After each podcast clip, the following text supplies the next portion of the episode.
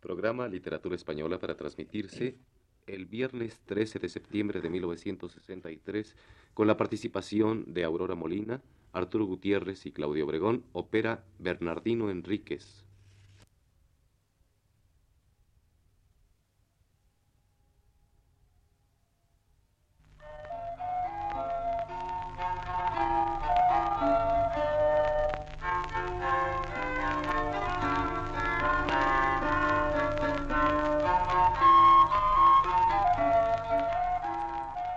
Buenas tardes, amable auditorio. Radio Universidad de México presenta Literatura Española, un programa a cargo del profesor Luis Ríos.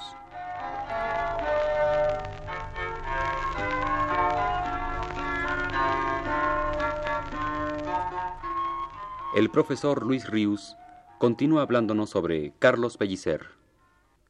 Hexágonos 1941. Contiene este libro 21 poemas de solo seis versos cada uno, un poema introductorio de tales hexágonos líricos y un poema final, Vuelo de Voces, que es una décima. Dos de estos poemitas, el primero y el veinte, ya los había publicado Pellicer en Hora y Veinte y seis, siete poemas respectivamente. El libro está dedicado a José Juan Tablada, y la brevedad e intención incisiva de sus poemas que los aproxima a los haiku japoneses, naturalizados hispánicos por tablada, explican tal dedicatoria. Viene a dar fe esta obra de la riqueza de registros que la voz de Pellicer posee, poeta que es por igual capaz de concebir el gran poema sinfónico, complejo y vibrantemente sostenido, que estos rápidos cantos menores. Su poesía en hexágonos parece haberse tomado un tiempo para afilar la punta de su lápiz. Es esta, en casi todos los casos, poesía de imaginación, de hallazgo metafórico aislado, en la que se adivinan las alas del lírico ángel de la guarda que custodia a Carlos Pellicer. En la biblioteca del palacio del embajador leí los refranes del jardinero y el tratado de las puestas de sol. Esa noche perdí todos los trenes en la vaga hecatombe de mi corazón. Solo en algún momento la poesía de hexágonos responde a un entrañable sentir y entonces la expresión no juega ya, sino que fluye grave, acentrándose la emoción por la forma tan contenida que el poeta le da. Padre, tu vida es la mejor. Recuerdo tus tristezas, tus enormes tristezas, tu gran desilusión. Entre todos los hombres, solo yo me despierto entre la noche para llorar contigo tu desastre y tu dolor.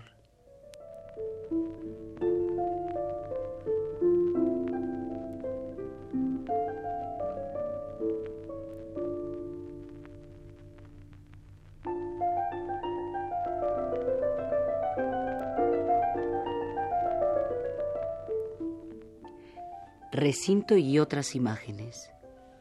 Los veinte poemas reunidos bajo el título de Recinto son un testimonio lírico de un amor vivido en plenitud, en presencia gozosa. Otra vez aquí volvemos a sentir, aplicado ahora a un ser amado más concreto, cómo el poeta ha cifrado ya solo en amar su ejercicio.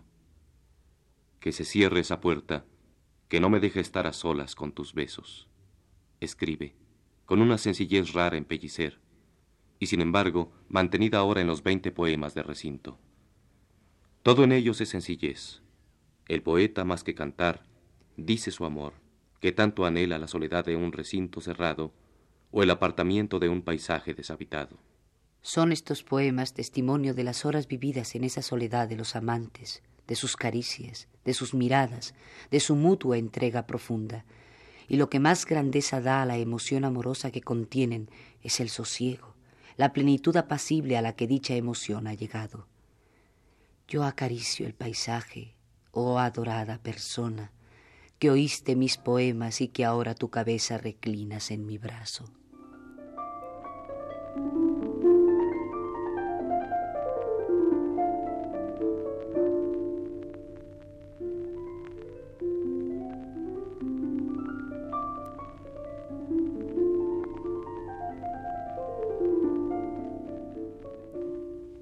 Esa imagen de los amantes en reposo se encuentra repetida en varios poemas más y es la más reveladora del espíritu de este libro de amor.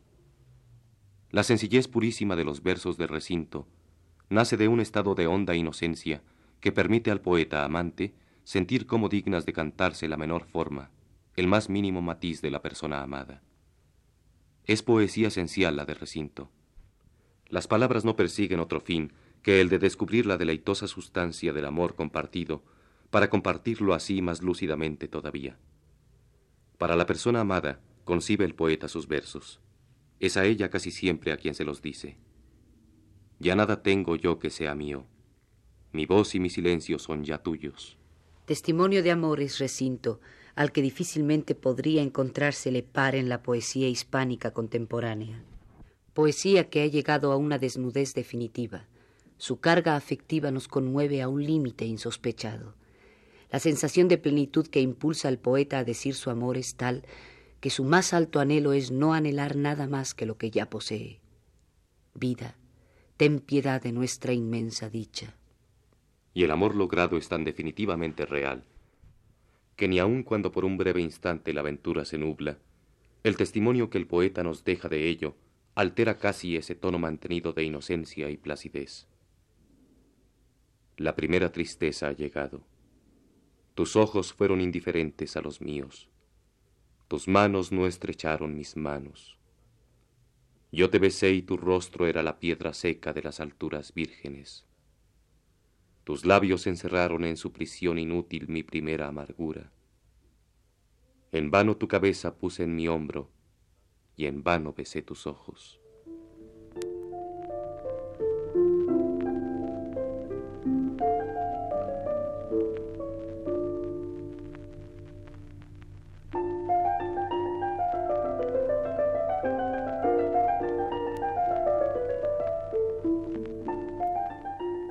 La expresión lírica de Pellicer alcanza en recinto su mayor pureza. Su transparencia es absoluta. Belleza viva, emoción intacta, son las palabras del poeta que así saben interrogar. ¿Dónde pondré el oído que no escuche mi propia voz llamarte? La segunda parte de este libro contiene otros poemas de temas y formas diversos, admirables muchos de ellos, pero tras la lectura de los veinte de recinto al lector se le ha olvidado ya leer.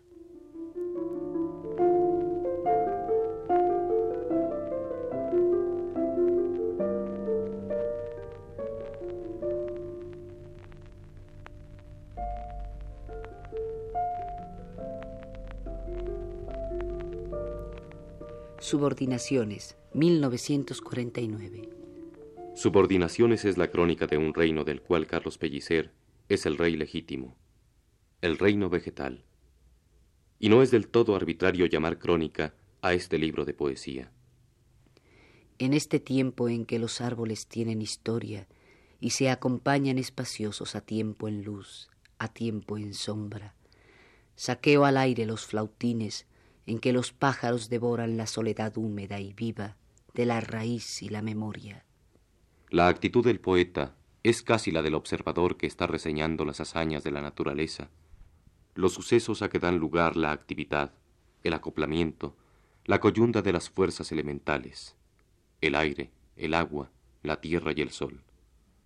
Son fundamentalmente dos las provincias en que geográficamente se divide el paisaje historiado por Pellicer el altiplano y el trópico mexicanos. El lenguaje suele también acomodarse en este libro a su propósito cronístico, y es por excelencia sonoro y elocuente. Un metro largo, una construcción que altera solo con buscada sutileza, casi imperceptiblemente a veces, la sintaxis más lógica. El tono tampoco va mucho más allá del tono medio, apropiado a la descripción o narración de unos hechos naturales, de una simple y formidable evidencia para quien tenga ojos con qué mirarla. No importa que el poeta a veces, aligerando el ritmo, adelgazando el verso, cante con una voz más aguda algún momento o algún matiz de esa realidad vegetal, aislándolos afectivamente de la vasta contemplación que se ha propuesto. No es él el que se entromete cantando en el paisaje, es el aire del paisaje soplando por la flauta de una palmera o el oboe de un cedro el que canta. No importa tampoco que ese reino vegetal se pueble en algún instante de hombres, Cuauhtémoc, Artigas, Morelos, los niños héroes, Benito Juárez. Los nombres evocados, los héroes americanos, son aquí también hechos del paisaje como los árboles y las flores, ha nacido como ellos del ayuntamiento natural del aire con la tierra, del sol con el agua. De esta crónica vegetal, dos capítulos son lo perfecto, dos poemas, el discurso por las flores y el canto de los Sumacinta. Algo en mi sangre viaja con voz de clorofila. Cuando a un árbol le doy la rama de mi mano, siento la conexión y lo que se destila en el alma cuando alguien está junto a un hermano. Escribe Pellicer en el primero, hecho también ya paisaje el poeta. Y en el segundo encontramos también un fragmento en el que dice, Yo era un gran árbol tropical, en mi cabeza tuve pájaros, sobre mis piernas un jaguar. Junto a mí tramaba la noche el complot de la soledad. Por mi estatura derrumbaba el cielo la casa grande de la tempestad. En mí se han amado las fuerzas de origen, el fuego y el aire, la tierra y el mar.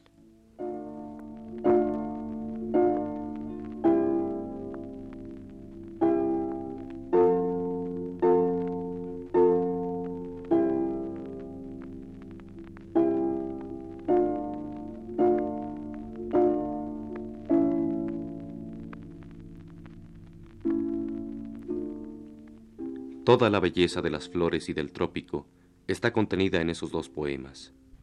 No queremos decir que esté reflejada en ellos.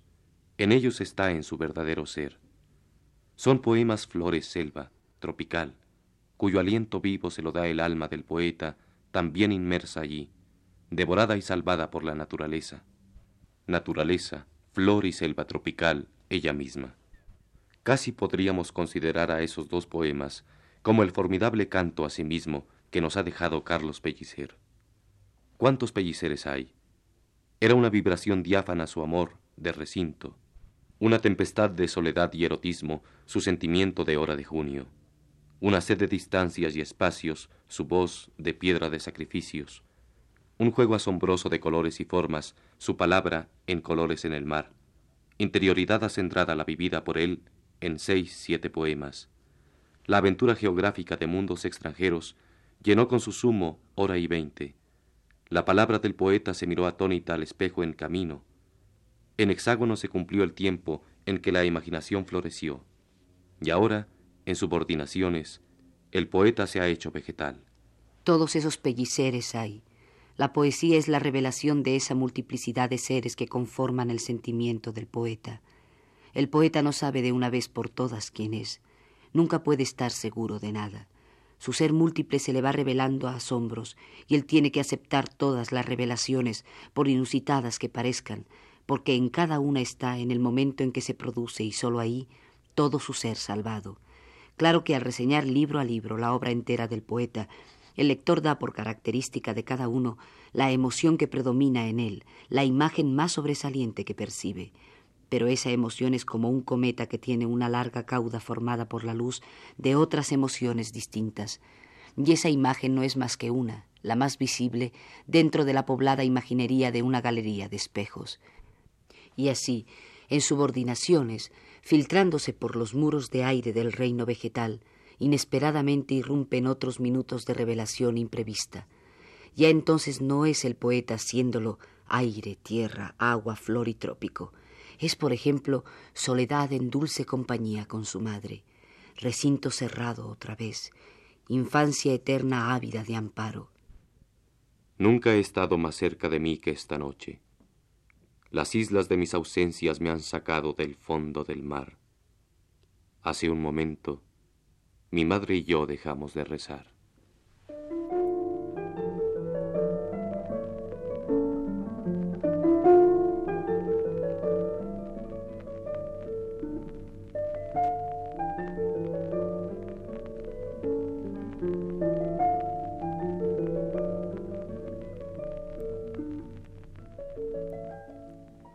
Decir que Pellicer es el poeta del mar, o el poeta del color, o el poeta del rapto erótico?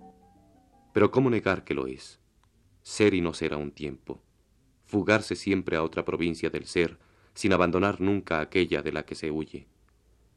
¿Por qué se me vienen ahora a la memoria estos versos de Quevedo? Ayer se fue, mañana no ha llegado, hoy se está yendo sin parar un punto Soy un fue y un será y un es cansado. En el hoy y mañana y ayer, junto pañales y mortaja, y he quedado presente sucesiones de difunto.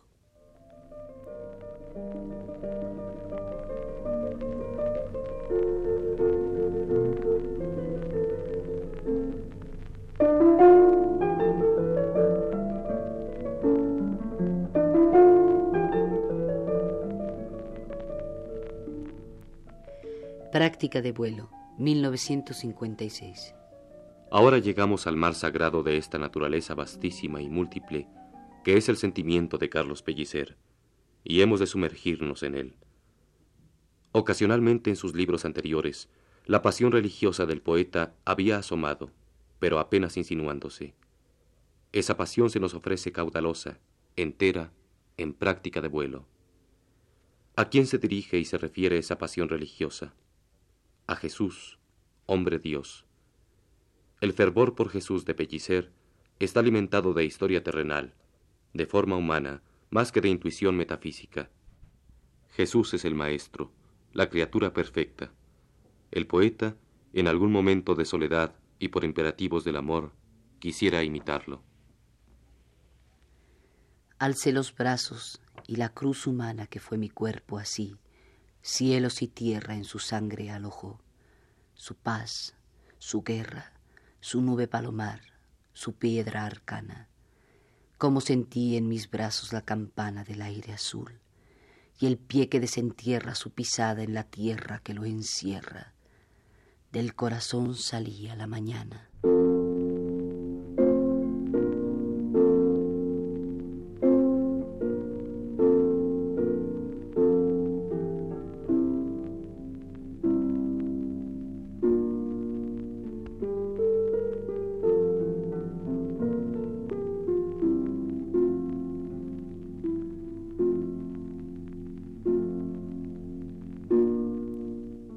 La enorme necesidad de admiración de que está dotado Pellicer y que lo ha llevado a seguir espiritualmente la ruta humana de un Cuauhtémoc, de un Artigas y sobre todos los demás héroes, la de Simón Bolívar, que por otra parte le ha hecho cantar ante los lienzos y los murales de Orozco y de Rivera, que también lo ha orillado a medir y pesar cada palabra escrita por Díaz Mirón, como si a él, a Pellicer, estuviera encomendada la humilde tarea de custodiar la permanencia de la obra del maestro ese afán suyo de hermanarse con los otros hombres, de entregarse admirativamente a ellos, que se le trasluce hasta en su costumbre de dedicar casi todos sus poemas a alguna persona, esa enorme necesidad de admiración, esa formidable capacidad de entrega fraternal y aún filial, logra su destino más deseado en la figura de Jesús.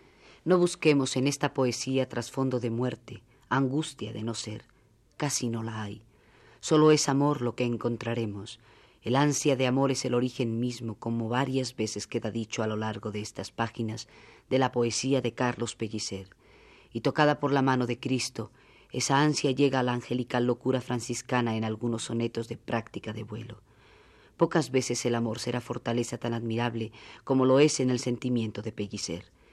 Y esa la grandiosa concepción del amor del mínimo Francisco de Asís, a la que la sensibilidad pellicerina se aproxima más que a ninguna otra y a la que logra expresar varias veces con una justeza pasmosa.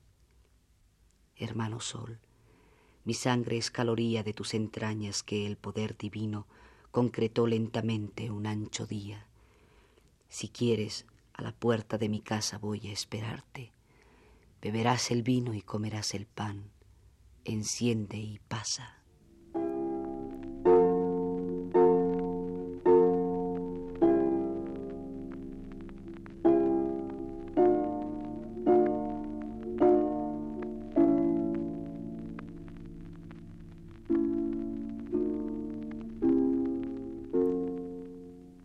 Varios de los sonetos de práctica de vuelo, todo el libro se compone de sonetos, son de exaltación a la Virgen María. A ese culto mariano de Pellicer ha sido en parte transferida la devoción filial del poeta por su madre, tan presente a lo largo de toda su obra. De ellos, los tres de Mater Amabilis son quizá los que estén ceñidos por más profunda ternura y por mayor pureza de expresión. La Virgen en sordina al niño canta. Comienza a amanecer. La hierba crece con alegre humildad. La noche santa duerme, sueña. Se marchan los pastores. La llegada de un ángel estremece la colina que cambia de colores. Por diferentes estadios pasa, frente a frente con Cristo, el alma del poeta. Sonetos dolorosos, sonetos fraternales, sonetos suplicantes, etc. Variedad de sentido, de tonos e intenciones, pero una misma y sostenida intensidad en todos ellos, que se origina en un sentimiento por excelencia místico, de unión con Cristo por la sola vía del amor.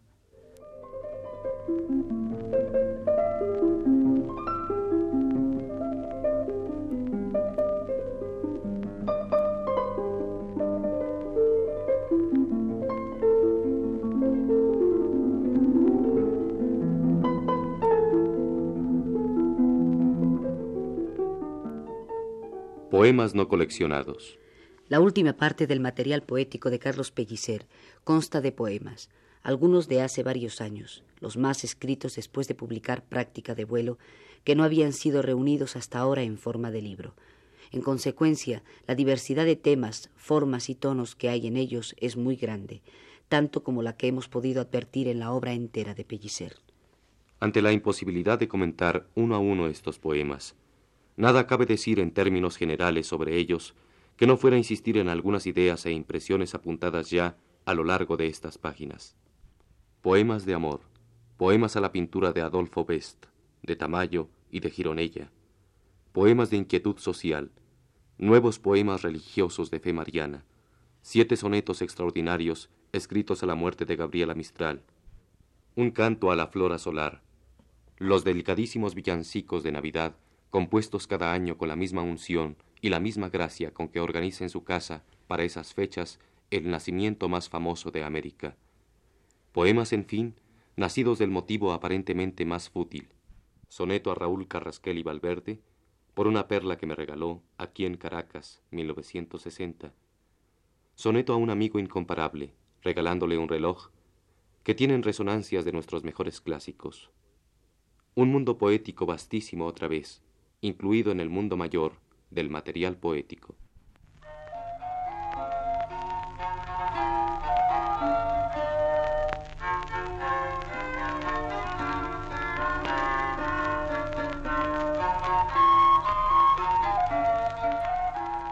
Radio Universidad de México presentó Literatura Española, un programa a cargo del profesor Luis Ríos.